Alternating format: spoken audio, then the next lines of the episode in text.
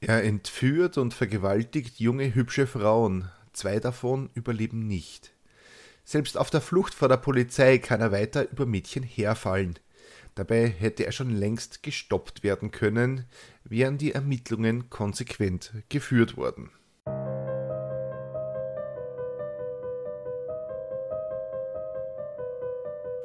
Willkommen bei Mörderisches Österreich, dem Podcast über historische Kriminalfälle aus eurer Umgebung.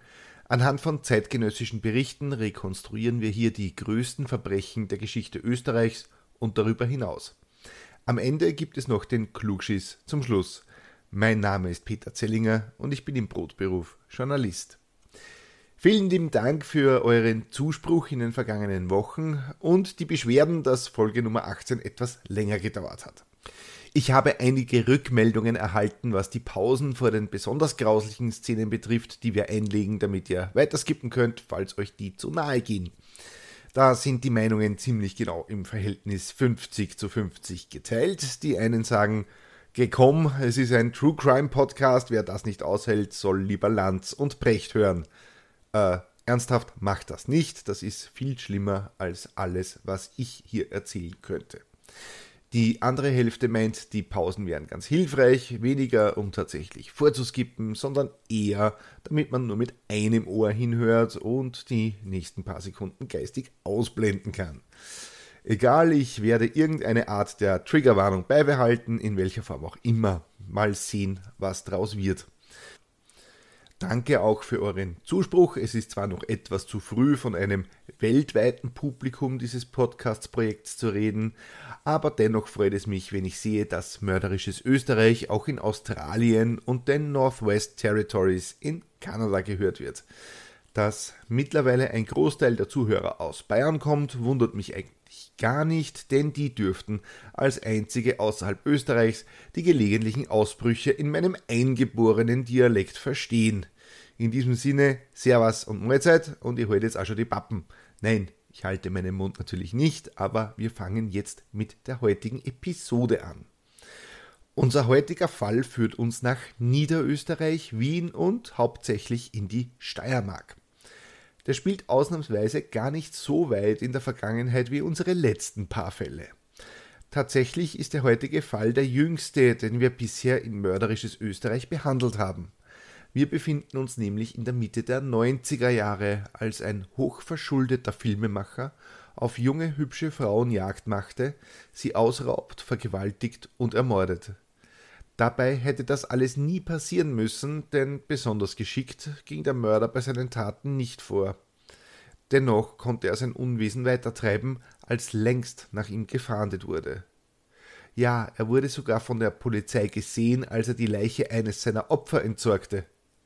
Das ist die unglaubliche Geschichte von Wolfgang Ott, Filmemacher, Räuber, Vergewaltiger, Sadist und Mörder.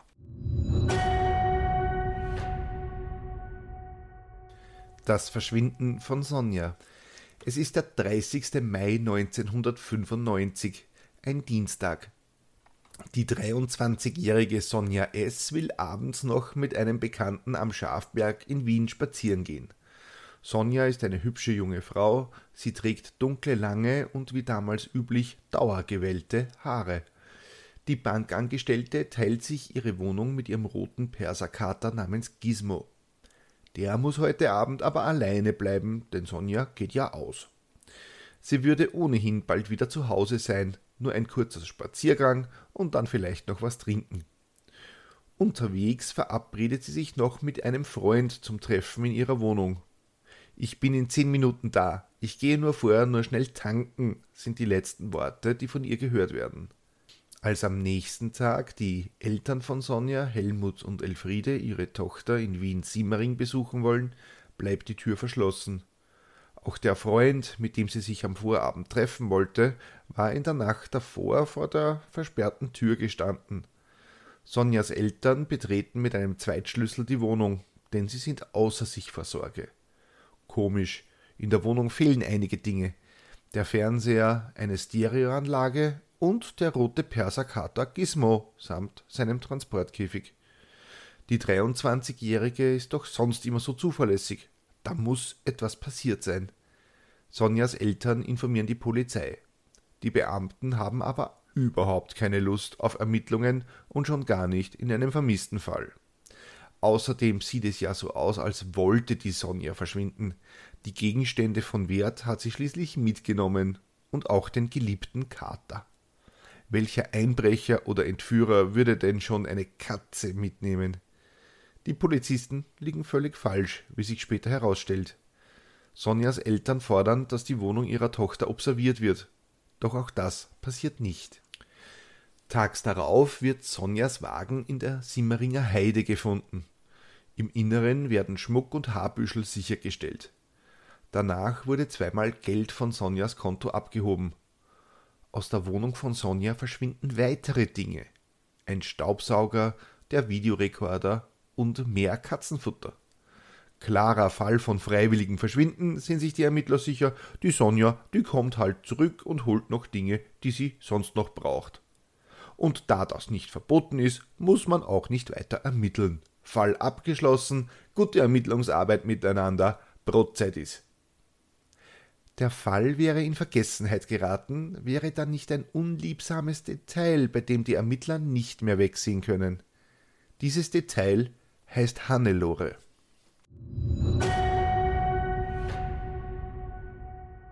Nackt und gefesselt am Balkon. Rund eineinhalb Monate sind vergangen, seitdem Sonja verschwunden ist.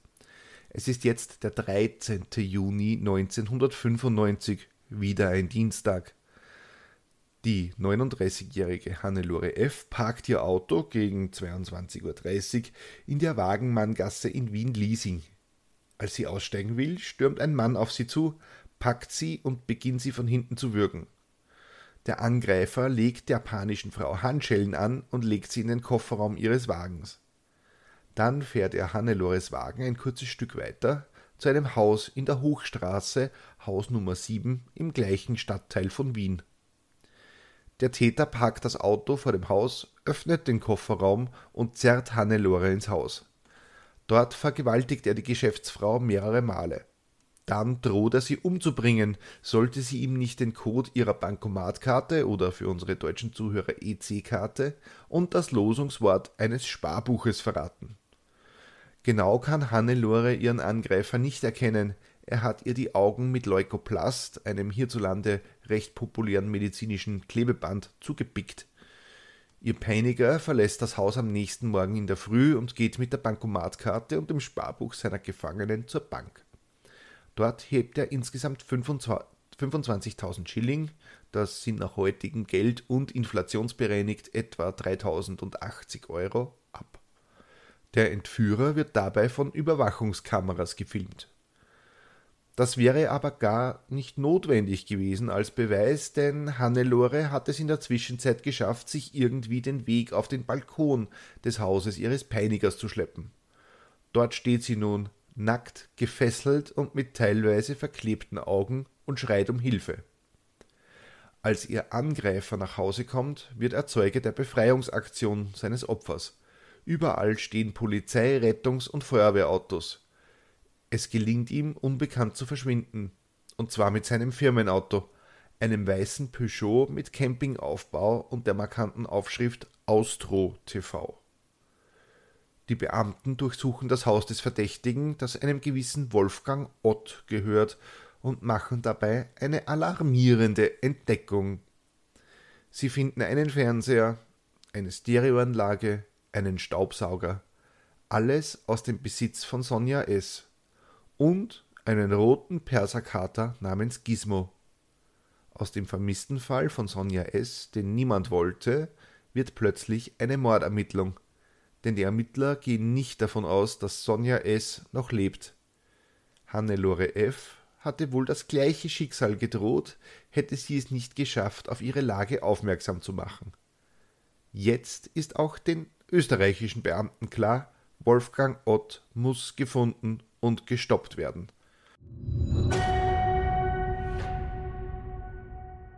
Wolfgang Ott, der Filmemacher. Wolfgang O. ist kein Unbekannter. Schon als Zehnjähriger fällt Wolfgang in der Schule als gewalttätig auf. Er würgte ein anderes Kind mit einer Schnur und landete daraufhin in der Kinderpsychiatrie, und anschließend im Heim. Mit 15 Jahren überfällt er ein Mädchen und will es vergewaltigen. Ein Psychiater warnt damals bereits vor einer Sexu Sexualneurose von Wolfgang O. Zitat ein Jugendlicher, der in einem stark religiös geprägten Elternhaus mit so extremer Strenge erzogen werde wie Wolfgang O., müsse fast zwangsläufig eine sexuell gestörte Entwicklung nehmen. Und tatsächlich dürfte einiges in Wolfgang O.s Elternhaus schiefgelaufen sein. Da gibt es den jähzornigen Vater, dessen Bibeltreue sogar den Zeugen Jehovas zu radikal war. Von seiner Mutter werde er in seiner Persönlichkeitsentwicklung extrem gehemmt, er hat große Angst vor dieser Frau. Wolfgang wächst in einem Elternhaus auf, in dem er weder Zuwendung noch Liebe erfährt. Ein Verfahren vor dem Jugendgerichtshof wegen des Überfalls auf das Mädchen wird eingestellt. Ein Jahr später steht er wieder vor Gericht wegen Körperverletzung und Erpressung in mehreren Fällen. Die Strafe, die er bekommt, wird zur Bewährung ausgesetzt. Die Bedingung Wolfgang Ott muss eine Therapie machen, ein Bewährungshelfer wird bestimmt. Die Therapie hat Wolfgang nie gemacht. Er musste deshalb aber auch nicht ins Gefängnis oder sitzen. Willkommen in Österreich. Es hat einfach niemanden interessiert. Wie ein Psychotherapeut und Graphologe später feststellt, ist Wolfgang Ott ein pathologischer Narziss, der unter schweren Angstzuständen leidet, aber voll zurechnungsfähig ist. Seine Handschrift zeigt dem Experten, dass Ott sich und anderen ein Theater vormacht und daher wie gedruckt lügt.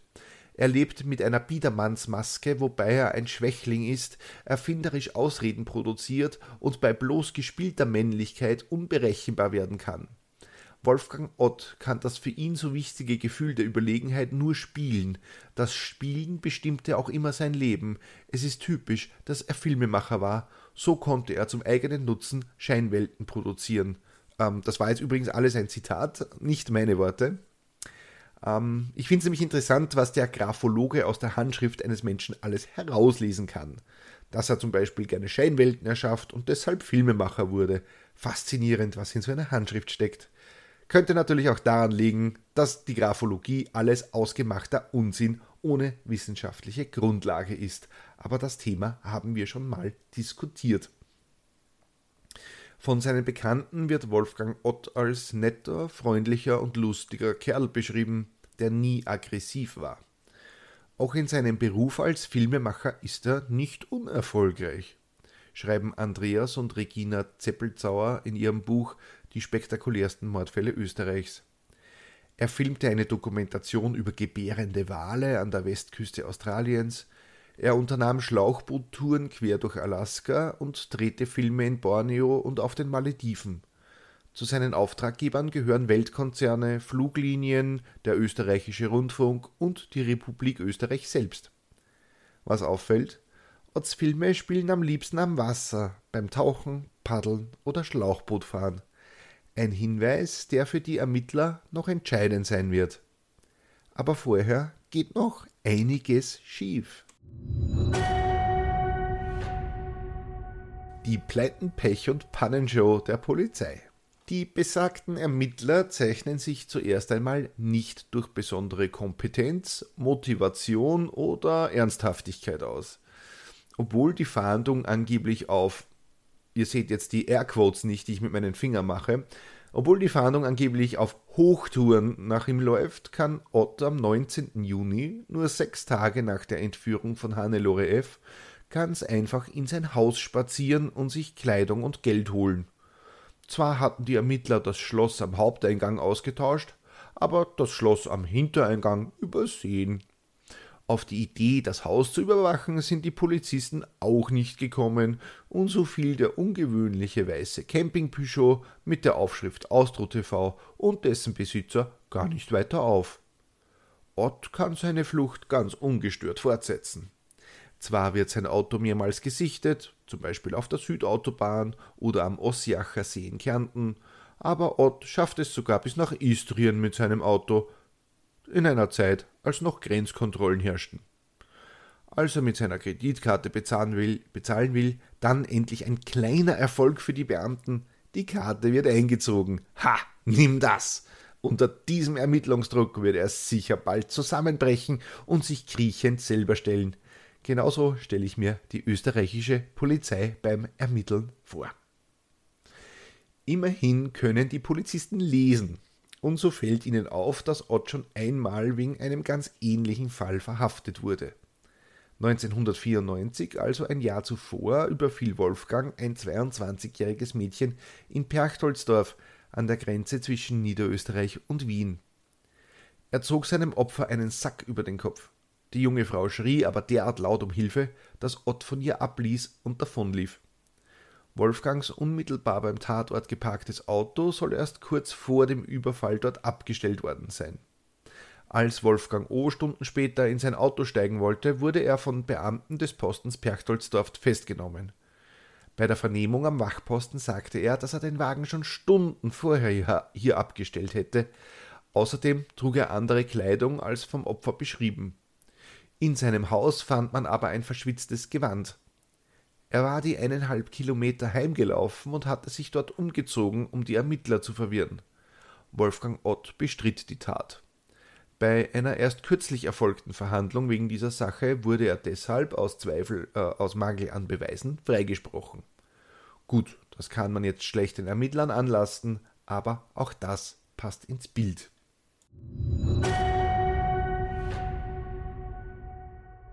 Noch ein Mord. Zur Ehrenrettung der Polizei sei aber auch gesagt, dass sie mit der Zeit in die Spur kommen. Die Ermittler können nämlich noch einen vermissten Fall dem Flüchtigen zuordnen. Am 10. Juni, also elf Tage nach dem Verschwinden von Sonja S. und drei Tage vor der Entführung von Hannelore F., verschwand Karin M. spurlos. Die 19-jährige Schülerin aus Biesamberg in Niederösterreich hatte mit ihrem Freund und einem Begleiter einen Paddelausflug an die Salza, das ist ein Fluss in der Steiermark, unternommen. Karin fuhr mit dem Auto 15 Kilometer voraus, um die beiden Männer dort wieder aufzusammeln, während die ihre Wildwasserfahrt unternahmen. Sie selbst wollte die Zeit zum Lernen nutzen, denn Karin M. stand kurz vor ihrer Matura. Das kennen unsere Zuhörer aus Deutschland als Abitur. Doch die Niederösterreicherin tauchte nie am vereinbarten Treffpunkt auf. Karins Mutter und viele Freunde suchten vergebens nach der jungen Frau. Ihr Auto wird ein wenig abseits des vereinbarten Treffpunkts gefunden, von Karin selbst aber fehlt jede Spur. Die Ermittler schaffen es aber, Karins Verschwinden mit dem Fall von Wolfgang Ott in Verbindung zu bringen. Sie stoßen auf eine Angehörige eines Tauchclubs, in dem Wolfgang Ott Mitglied war. Sie erklärt, dass Wolfgang an dem fraglichen Wochenende im Salzergebiet raften war. Er sei einfach unerwartet aufgetaucht und dann ohne Gruppe und allein losgefahren. Na, wenn das keine Spur ist. Das Problem für die Ermittler? Noch haben sie nur eine entführte, ausgeraubte und vergewaltigte Frau. Für eine Mordanklage müssten sie die Leiche von Sonja S. und Karin M. finden. Doch bis es soweit ist, würde Ott noch einmal zuschlagen. Wolfgangs letzte Entführung. Die Ermittler sind ihm also auf den Fersen. Wolfgang Ott ist auf der Flucht. Am 18. Juni, einen Tag bevor er zu seinem Haus zurückkehrt, fällt ihm noch ein Opfer in die Hände. Ott ist an diesem Tag Ober, im oberösterreichischen Teil des Salzkammergutes, einer Seenlandschaft in den Voralpen und einem sehr, sehr beliebten Ausflugs- und Urlaubsziel. Gegen 8.45 Uhr in der Früh trifft er auf Gerda T., die gerade im Hochleckengebiet zum Wandern unterwegs war. Der 23-jährigen Frau fiel ein Radfahrer auf, der sie überholt hatte. Als sie sich auf einem Parkplatz ihre Bergschuhe auszog, da fiel ihr dieser Radfahrer wieder auf. Der war aber dann plötzlich verschwunden. Knapp zwei Minuten später wurde sie von hinten gepackt, gewürgt und zu Boden gedrückt und vergewaltigt. Der Täter stülpte ihr einen Rucksack über den Kopf, fesselte und knebelte die Frau.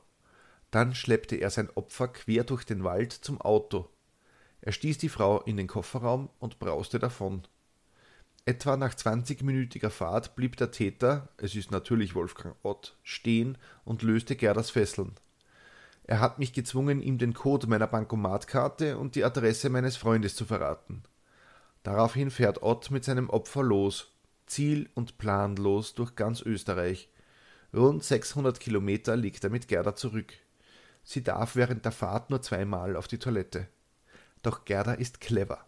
Sie spielt ihrem Entführer Interesse an dessen Leben vor und zeigt gespieltes Verständnis für seine Taten.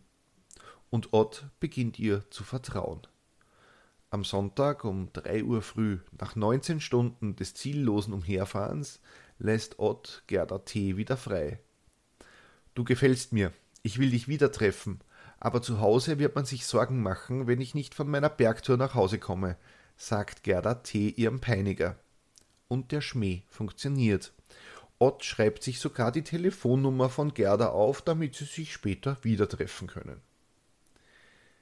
Gerda, die ist natürlich nach ihrer Freilassung zutiefst geschockt und schafft es erst einen halben Tag später, ihrem Vater von den Ereignissen zu erzählen, woraufhin dieser die Polizei informiert. Am Dienstag, also zwei Tage nachdem Gerda freigelassen wurde, findet die Gendarmerie den auffälligen Peugeot Camper auf einem Parkplatz in Oberösterreich. Das Fahrzeug wird überwacht. Endlich kriegt die Polizei mal was auf die Reihe. Gut gemacht. Doch, naja, durch eine kleine Indiskretion der Ermittler wird die, wird die Aktion öffentlich und in den 16 Uhr Nachrichten österreichweit verbreitet, dass die Gendarmen das Auto des Täters gefunden haben. Blöd für die Ermittler denn jetzt ist Ott auch noch gewarnt. Hm, blöde Geschichte. Ein junger Polizist ist etwa eine Stunde nachdem die Tarnung der Ermittler aufgeflogen ist, im Weißenbachtal mit seinem Motorrad unterwegs. Ein Radfahrer in Jeans und schwarzem T-Shirt, der da ihm entgegenkommt, der sieht doch aus wie einer von der Fahndungsliste, denkt er sich. Werner Eigruber, so heißt der Polizist, hält den Radfahrer an. Dieser gibt sich als Tourist aus Deutschland aus. Doch blöderweise verrät ihn sein dicker Wiener Dialekt als Österreicher. Eigruber ruft Verstärkung. Bei der Durchsuchung der Jacke des Verdächtigen findet, finden die Ermittler Sparbücher und einen Ausweis, der auf Wolfgang Ott lautet. So, kurzer Exkurs. Ähm, ich will jetzt hier keine keine Hinweise auf das perfekte Verbrechen geben, aber wenn ihr wisst, dass nach euch gefahndet wird und ihr seid auf der Flucht, dann werft doch euren echten Ausweis weg. Oh Gott, was bist du für ein Amateur? Egal. Ott lässt sich ohne Widerstand festnehmen und er gesteht sofort die Entführung von Gerda H. In seiner Hosentasche finden die Ermittler eine Garotte, ein Würge- und Mordwerkzeug aus einem dünnen Stahldraht. Ja, genauso wie in den Videospielen der Hitman-Reihe Hitman natürlich. Die Polizisten haben also ihren Mörder. Doch was können sie ihm nachweisen, außer den Taten, die er ohnehin gesteht?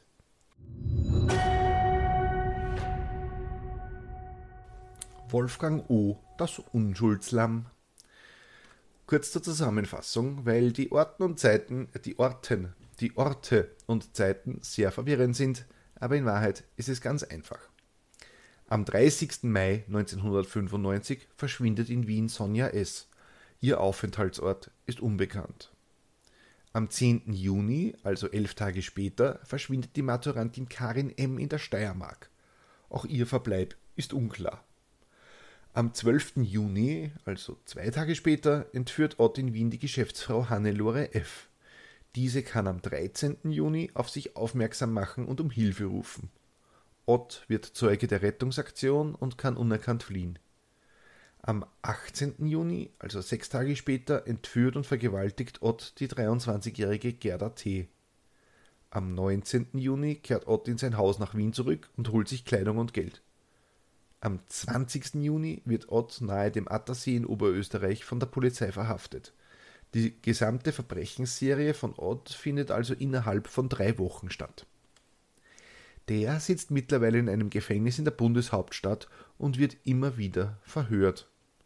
Am 21. Juni, einen Tag nach seiner Verhaftung, versucht sich Ott in seiner Zelle umzubringen, doch der Suizidversuch scheitert.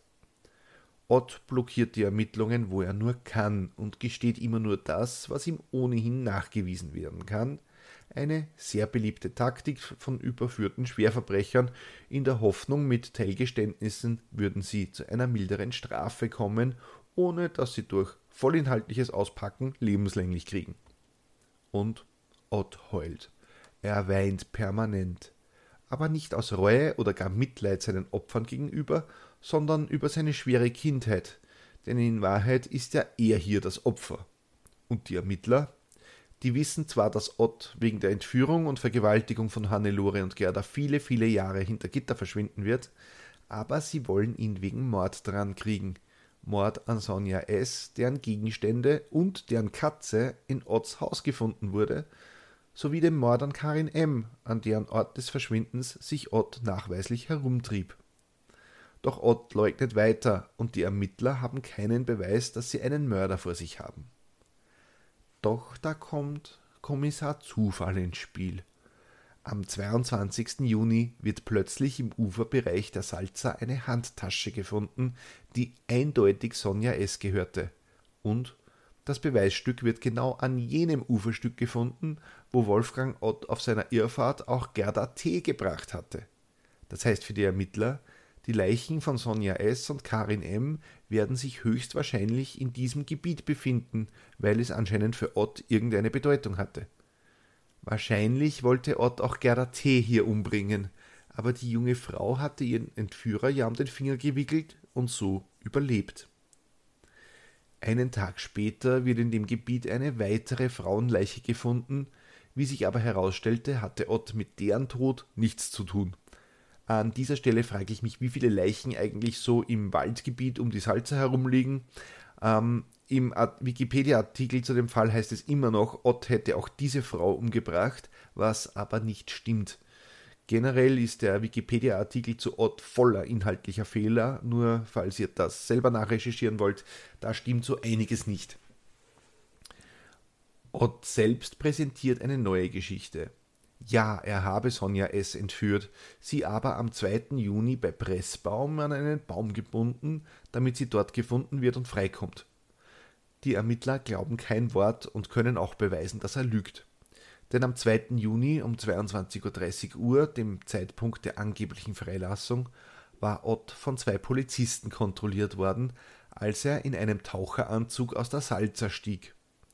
Er hätte die Wasserbedingungen für eine Bootstour kontrolliert, erklärt er den Beamten. Denen kam die Geschichte so komisch vor, dass sie sich seine Personalien notierten. Ott wurde also höchstwahrscheinlich von der Polizei kontrolliert, nur Minuten nachdem er sich der Leiche von Sonja S. entledigt hatte. Auch das ist so ein typisch österreichisches Ding. Doch Beweise, dass Ott Sonja S. und Karin M. umgebracht hat, fehlen immer noch. Dafür wird Wolfgang noch ein weiterer Angriff auf eine Frau nachgewiesen. So überfiel er am 13. Mai bei Purkersdorf eine 38-Jährige, fesselte sie mit ihrer Strumpfhose und wollte sie vergewaltigen. Anrainer wurden auf den Überfall aufmerksam und schlugen den Täter in die Flucht. Es war natürlich Ott, denn die Ermittler fanden bei ihm jene Handschuhe, die er bei dieser Attacke trug. Aber das sind nur Nebenschauplätze der Ermittlungen. Die Suche nach den beiden Vermissten geht weiter. Wie würde man Ott nur seine Morde nachweisen können? Die Ermittlungen schienen am Ende. Doch dann.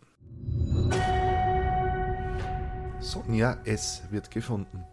Es ist der 26. Juni. Wolfgang Ott sitzt seit sechs Tagen in Untersuchungshaft, als der Kraftwerksaufseher Friedrich Minhardt seine Runde dreht. Am Zusammenfluss von Salza und Enns sieht er im Staubecken etwas treiben. Es ist ein menschlicher Körper. Die Polizei kann die Leiche identifizieren. Es ist Sonja S. Sie ist nackt und mit einem blauen Textilband gefesselt. Ihr Gesicht ist zerstört. Am Hals sind Würgemale aber noch erkennbar. Die blauen Fesseln an ihren Füßen waren an etwas festgebunden, als hätte man sie beschweren wollen. Sonja S. ist offensichtlich ertrunken. Die Ermittler konfrontieren Ott mit dem Fund der Leiche von Sonja S.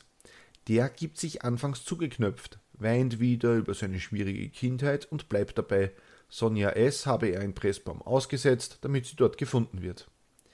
Doch die Beweislast wird zu groß und noch immer auf eine mildere Strafe hoffend beginnt Ott anzudeuten, er hätte Sonja S. auf eine Paddeltour mitgenommen und zwar auf ihren eigenen Wunsch. Er hätte ihr aber einen zehn Kilo schweren Betonring um die Füße gebunden, und dieser sei ihm, ungeschickt wie er halt ist, schwupps ins Wasser gefallen und hätte Sonja mit in die Tiefe gezogen. Es war alles ein Unfall, ganz ehrlich. So behauptet Ott. Als wir am Parkplatz waren und ich Sonja erklärt habe, dass ich sie zurücklassen werde, hat sie zu heulen begonnen und fast wortwörtlich gesagt, lass mich bitte so nicht hier zurück. Ich war selbst total überrascht davon. Sie hat mich dann während der Fahrt sogar gefragt, wo wir jetzt hinfahren, und ich habe ihr gesagt, dass ich in der Steiermark paddeln wolle. Daraufhin hat sie gesagt, dass sie das auch immer schon interessiert hätte. Ich habe nur vorgehabt, ein bisschen mit dem Boot herumzufahren. Ich habe ihr den Kanalring an die Füße gebunden. Da Sonja nicht so stark paddeln konnte wie ich, sind wir immer weiter abgetrieben. Da wir so nicht weitergekommen wären, wollte ich mit dir die, Ste die Seite wechseln, aber wir sind beide aufgestanden. Sonja ist zu Sturz gekommen und mit dem Oberkörper über den Bootsrand gehangen. In diesem Moment habe ich dann plötzlich die Idee gehabt, dass ich den Ring ins Wasser werfe. Ich habe nur noch einen Platscher gehört und sie ist dann eigentlich sofort untergegangen. Ich habe mir dabei eigentlich gar nichts gedacht. Auch wenn ich mich jetzt ähm, sehr, sehr über die Polizei lustig gemacht habe vorher, ähm, nach dieser Aussage merkt man, dass die auch keinen leichten Job haben und ich weiß nicht, ob ich mich bei diesem Idioten beherrschen könnte. Die Ermittler bringen Ott zurück an den Tatort und lassen ihn die Tat rekonstruieren. Eine, eine, kaum bekleidete Kriminalbeamtin muss das Opfer Sonja S. spielen. Ja, und die sitzt wirklich fast nackt in diesem Boot und ihr werden die Augen verbunden, so wie Sonja. Dabei ergeben sich aber derart viele Widersprüche, dass die Ermittler kein Wort von Otts Schilderungen glauben. Außerdem verstrickt sich Wolfgang Ott immer wieder in Widersprüche, weil er offensichtlich selbst nicht mehr genau weiß, wann er sich wo im Salzkammergut, in der Steiermark oder in Wien aufgehalten hat. Tatsächlich dürfte die Geschichte so gelaufen sein.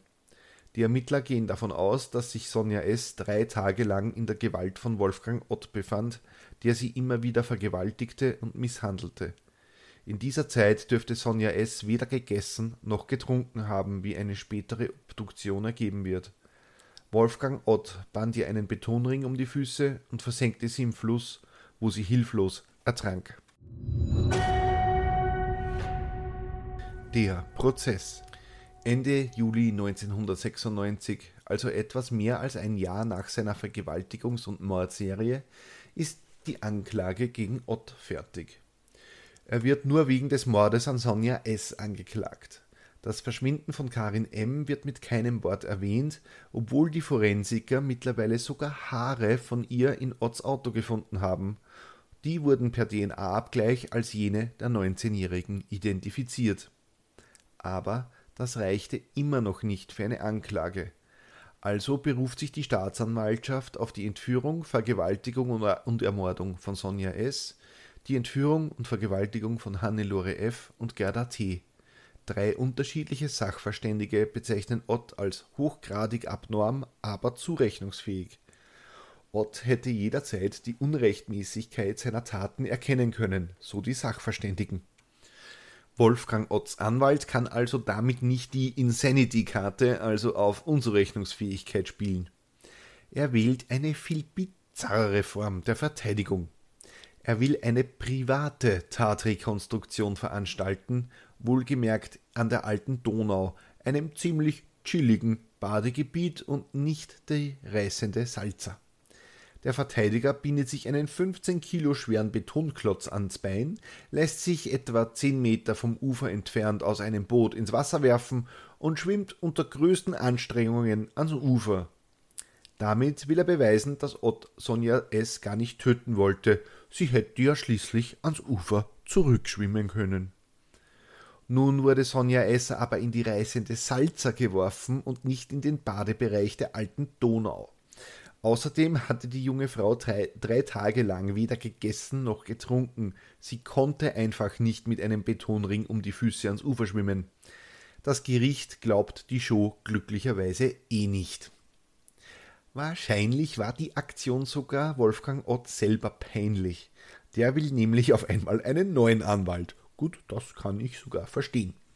Daraufhin entspinnt sich ein denkwürdiger Dialog zwischen dem Angeklagten und dem Vorsitzenden. Zitat aus dem Buch Die spektakulärsten Mordfälle Österreichs. Richter. Aber seine Verteidigungslinie ist ganz in ihrem Sinn. Gemeint ist natürlich der Verteidiger, den Ott loswerden möchte. Ott, jeder, der etwas mit meinem Fall zu tun hat, glaubt, dass er Thesen über mich aufstellen muss. Ich selbst bin im Grunde genommen egal. Richter, aber wir wollen ja Sie ja anhören. Reden Sie mit uns. Ott, es hat ja keinen Sinn. Richter, Herr Ott, Sie müssen sich die Fragen nach dem Warum schon gefallen lassen. Warum haben Sie Sonja S. die Augen verklebt? Schweigen. Richter. Herr Ott, warum haben Sie ihr im Boot nicht nur die Füße gefesselt, sondern auch noch einen Betonring angehängt? Wieder Schweigen. Richter. Und als sie aus dem Boot gefallen ist, warum haben Sie nichts Besseres gewusst, als ihr den Betonring nachzuwerfen? Gibt es eine andere Erklärung dafür, als Sie wollten sie umbringen? Ott. Ich weiß nicht. Er weint und gibt keine weiteren Antworten. Am zweiten Prozesstag bricht er weinend sein Schweigen. Ich wollte nichts Schlechtes. Als Sonja unterging, habe ich geheult. Es ist für mich entsetzlich, am Tod eines Menschen schuld zu sein. No shit. Wolferl, du bist einfach ein Arsch. Am 3. Oktober fällen die Geschworenen ihr Urteil. Lebenslange Haft. Wolfgang Ott wird in eine Anstalt für geistig abnorme Rechtsbrecher eingewiesen. Ott geht in Berufung, hofft immer noch auf ein milderes Urteil. Aber es hilft nichts. Das Urteil wird 1997 bestätigt. Wolfgang Ott bleibt lebenslang hinter Gittern. Der Mord an Karin holt Wolfgang ein.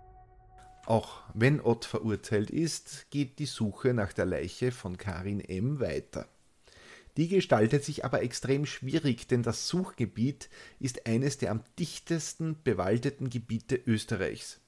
Dennoch, fast genau zwei Jahre nach ihrem Verschwinden wird im Juni 1997 in einem Wald bei Palfau in der Steiermark ein skelettierter Kopf sowie ein Oberschenkelknochen gefunden.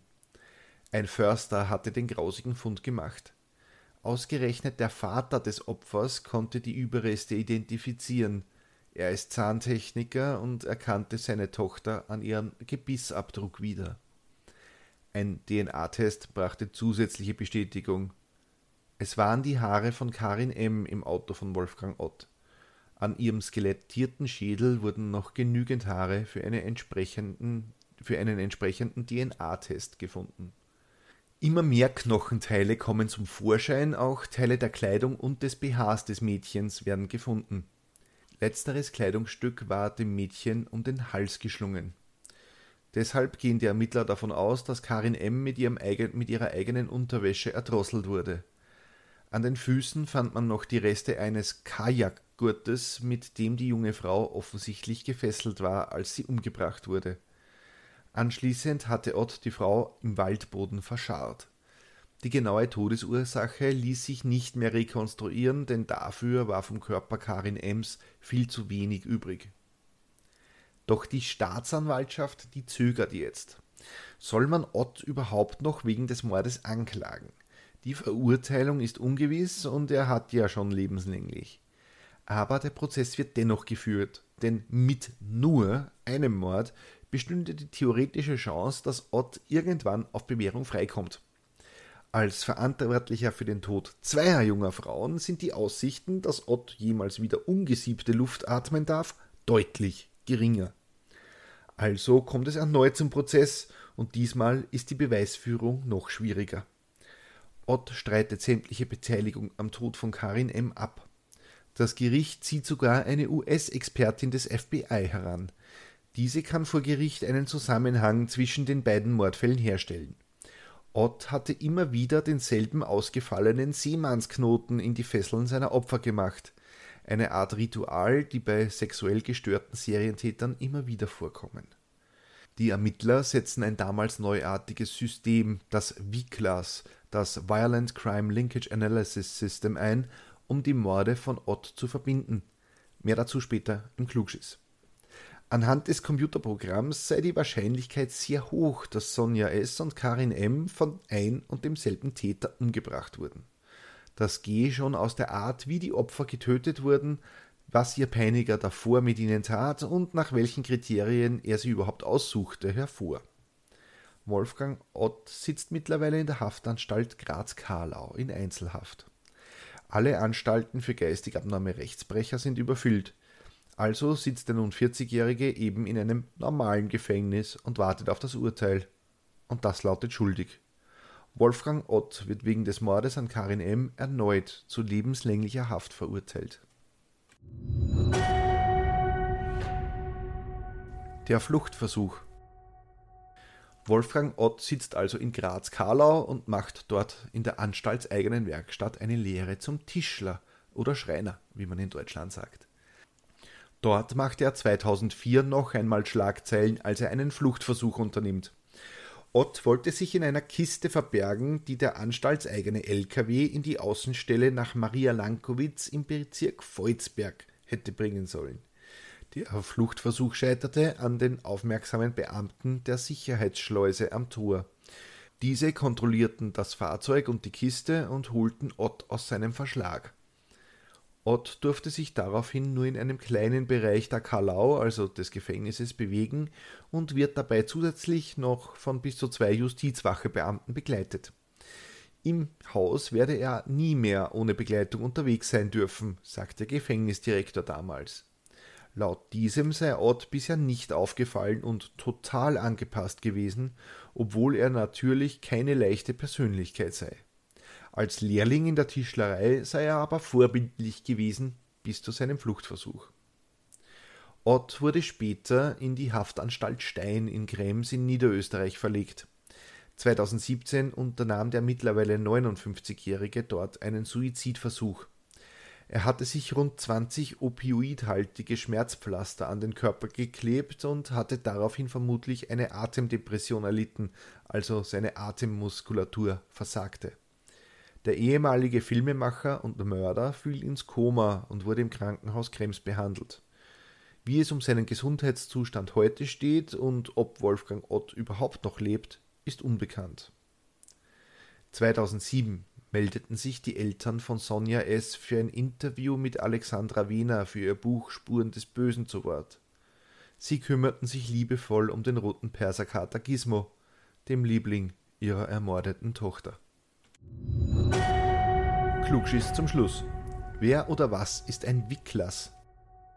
Das Violent Criminal Apprehension Program, also das Analysesystem zur Verknüpfung von Gewaltdelikten oder kurz WICLAS, wurde in den 80ern vom FBI entwickelt und zwar unter dem Namen, den ich vorher genannt habe. Ähm, ihr könnt selber nachhören, ich komme jetzt selber durcheinander, aber das ist jetzt egal. Also das Ding wurde von äh, dem FBI entwickelt und von der kanadischen Polizei, den berühmten Mounties, dann nochmal verfeinert. Das System kann bei sexuellen Gewalttaten bei der Fallanalyse helfen. Die Datenbank erlaubt es etwa, das Vorgehen, die Auswahl der Opfer und andere Parameter so einzugeben, damit die Fälle untereinander vergleichbar sind. Wiklas soll die polizeiliche Ermittlungsarbeit unterstützen und insbesondere überprüfen, ob eine Straftat Teil einer Serie darstellt. Mit Hilfe eines solchen Systems können die komplexen Informationen von einzelnen Straftaten effektiv und schnell zusammengeführt und verglichen werden. Das ist insbesondere deshalb wichtig, weil Täter immer mobiler werden und in vielen verschiedenen Ländern Verbrechen begehen. V-Class dient auch zur standardisierten Fallbeschreibung. So wissen die Polizeibehörden immer, wovon der Nachbar da eigentlich redet, denn nur allzu oft verwenden unterschiedliche Polizeibehörden unterschiedliche Begriffe und die Nachbarn kennen sich schon nicht mehr aus, worum es da eigentlich geht. Das System wird zurzeit in Österreich, Belgien, Tschechien, Frankreich, Deutschland, Irland, den Niederlanden, Schweden, der Schweiz, Großbritannien, Australien, Kanada und Neuseeland eingesetzt. Ja, und das war sie, die 19. Folge von Mörderisches Österreich. Wenn euch die Folge gefallen hat, dann könnt ihr mir auf steadyhq.com slash mörderisch einen Euro in den Hut werfen. Danke an Andrea, Ralf und Dagmar, die diesen Podcast schon unterstützen. Keine Sorge, die ersten 30 Tage als Mittäter sind kostenlos und ihr erhaltet als kleinen Bonus die Folge immer einen Tag früher als alle anderen. Wenn ihr auf Steady den Newsletter abonniert, bekommt ihr noch kostenlos Bonusmaterial zu den Fällen. Diesmal sind es Bilder von Wolfgang Ott, wie er mit einem rosa Pullover zur Tatrekonstruktion gebracht wird. Wenn ich mir etwas wünschen darf, dann wäre das Feedback zu den Episoden in Form von Reviews auf Spotify, Apple Podcasts und überall, wo ihr Podcasts bewerten könnt. Das hilft erstens meiner Reichweite dieses kleinen Programms und zweitens kann ich die Show hier nur mit eurer Hilfe besser machen. Wenn ihr mir persönlich Feedback geben möchtet, dann schreibt mir bitte einfach eine Mail an mörderischesösterreich.gmail.com oder ihr könnt mir auch eine Privatnachricht auf Twitter mörderisches schicken.